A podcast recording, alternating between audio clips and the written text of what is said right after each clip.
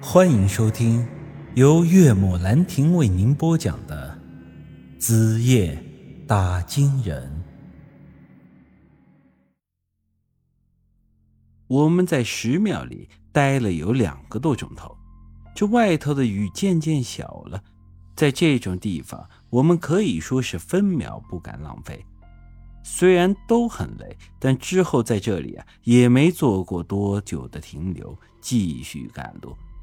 大雨过后，天空清澈了许多，满天的星都可以看得到，但唯独月亮看上去却是非常的朦胧，周围像是笼罩了一层的纱布。我望着夜空，心里有些不太舒服啊。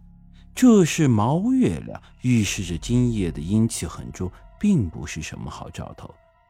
我们向前走了一段，突见远处的路边出现了几个人影，四人顿时警惕了起来。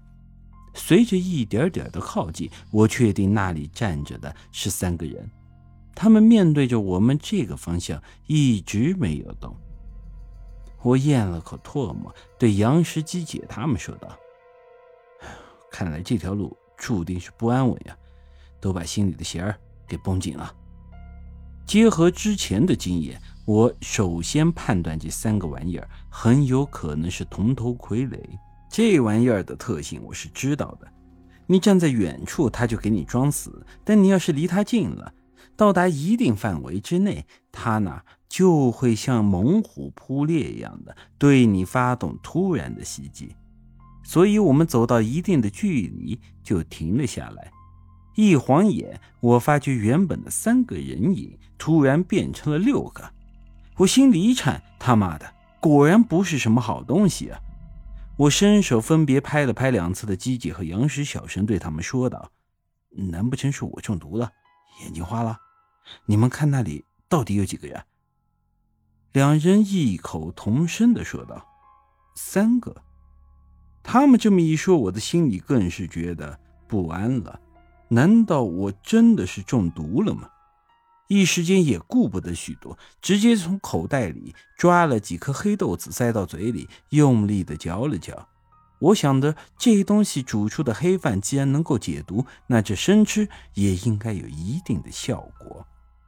这嚼碎豆子咽下肚，我又对着那人影的方向瞅了瞅。哎呦，他妈的，这一下变成了十二个！我转头把扎克杰拉到身边，问道：“你你看看那边到底几个人？”扎克杰像个近视眼一样的朝着那个方向瞪了瞪眼睛。九个，我这一时间也不知道该说啥了。考虑到我的阴阳眼对这铜头傀儡起不了效果，这时候我也就没再费那功夫了。于是我小声说道：“算了。”我看这地方着实有些的古怪，咱们还是从旁边绕过去吧。可是说来也奇怪啊，按照传言，藏尸洞应该是在昔日里拉的中心位置，而我们身处在南边，就只需要一直向北边走就行了。我们从白天进入昔日里拉开始，走的一直都是一条向北的笔直路，而这条路是非常的平整。上面啊，就连一朵花都没有。但是大家也知道啊，这鬼地方除了偷猎者，几年都不会有人过来。路长的时间不走，就会长草，就会消失。那他到底是如何保持住这种状态的呢？我们绕过这条路走，其实也不是不行。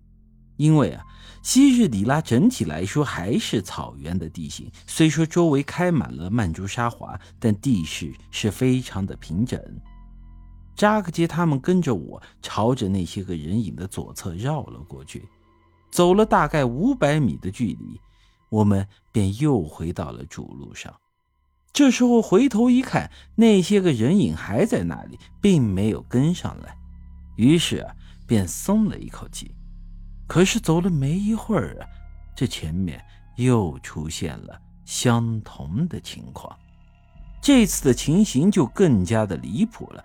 我说我这里看到九个人，扎克杰说他看到三个，杨石说他看到六个，而姬姐则是说他看到了十二个人。出于安全的考虑，我们还是没有敢贸然的靠近，依旧是选择绕路的方式。这好不容易走到这些人影的前方，但前头又出现了相同的情况。这他妈到底是什么鬼东西？这是故意在玩我们呀！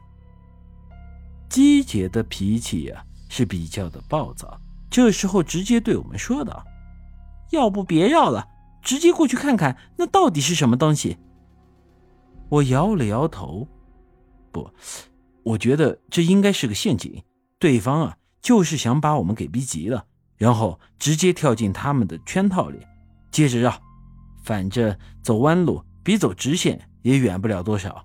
于是我们又从边上绕了过去，不出所料，这时候前方又出现了相同的场景。本集已经播讲完毕，欢迎您的继续收听。